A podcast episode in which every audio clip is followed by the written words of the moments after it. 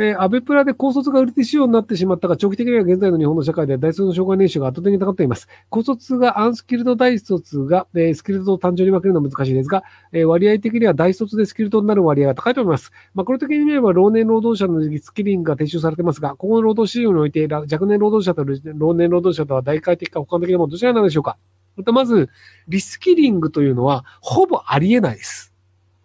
えっと、大卒の優秀な人がリスキリングをすることはあります。でもそれは、リスキリングをしてくださいとか言われるわけではなく、勝手にやるんですよ。で、あの、要は今の自民党が言ってるリスキリングっていうのは、その、40歳非正規雇用とか、50歳、60歳の人が仕事がないんだったら何か資格を取って、それで仕事ができるかもしれませんよって言ってるんですけど、そんな能力があるやつはもうすでに失業してません。要はその、50、60で新しい資格を取る。で、その資格が就職の時に有利になる。要は、就職の時に有利になる資格って結構大変な資格なんですよ。で、その資格が50、60で何にもやってない状態からいきなり取れるんだったら、そいつは超優秀で、そんな超優秀なやつはそもそも失業しないから、そんな資格を取るという状況になりません。で、その高卒で、そのあの、まあ、高卒が割とその就職しやすいから高卒で就職した方がいいよね、みたいな空気感の番組の構成になってたんですよ、今日のアベプラのが。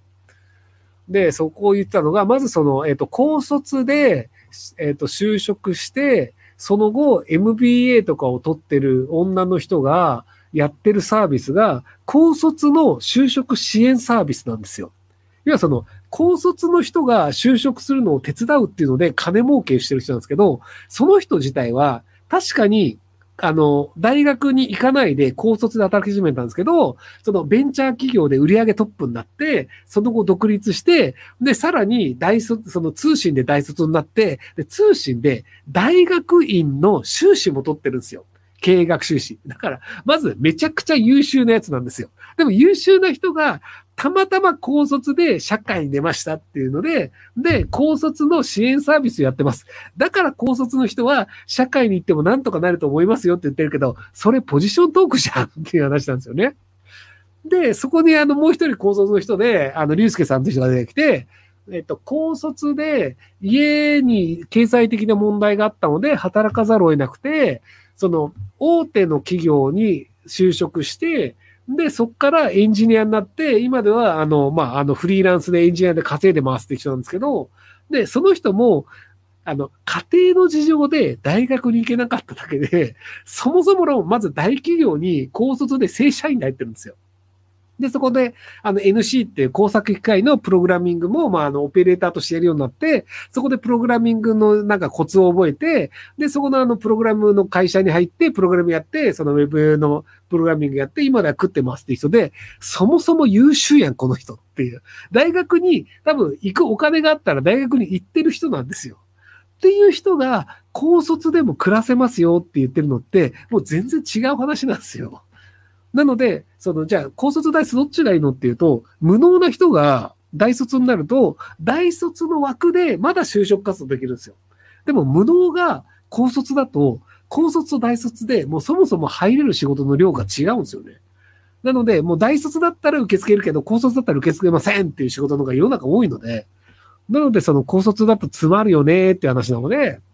なので、あんまりその、高卒でもなんとかなるよっていう言説を言う人っていうのは良くないんじゃないかなと僕は思ってます。はい、で、あの、えっ、ー、と、スティール、スティーブン、スティール、あ、忘れちゃった。なんかあの、アメリカのその、投資家でめちゃめちゃ金持ちの人が、その、すげえ優秀な高校生に金払って、で、あの、大学に行かせないで、で、そこであのベンチャー企業を作らせてますみたいな話を成田修造さんが言ってたんですけど、あれもめちゃくちゃ優秀な高卒は大学に行く必要ないんですよ。だから大谷翔平は大学に行く必要ないんですよ。優秀だから。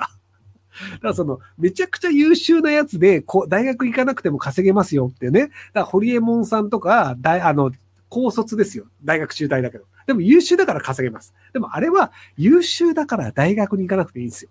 っていう、優秀だから大学に行かなくてもいい。だから、本田圭佑サッカーうまいから大学に行かなくてもいい。一郎大、あの優秀だから大学に行かなくてもいいっていう話と、その、就職できなくて頭が悪いから、大学も行けないから、高卒で社会に行きますっていう人を一緒にしちゃダメなんですよ。そこをごっちゃにする議論っていうのはあんまり良くないんじゃないかなと僕は思ってます。はい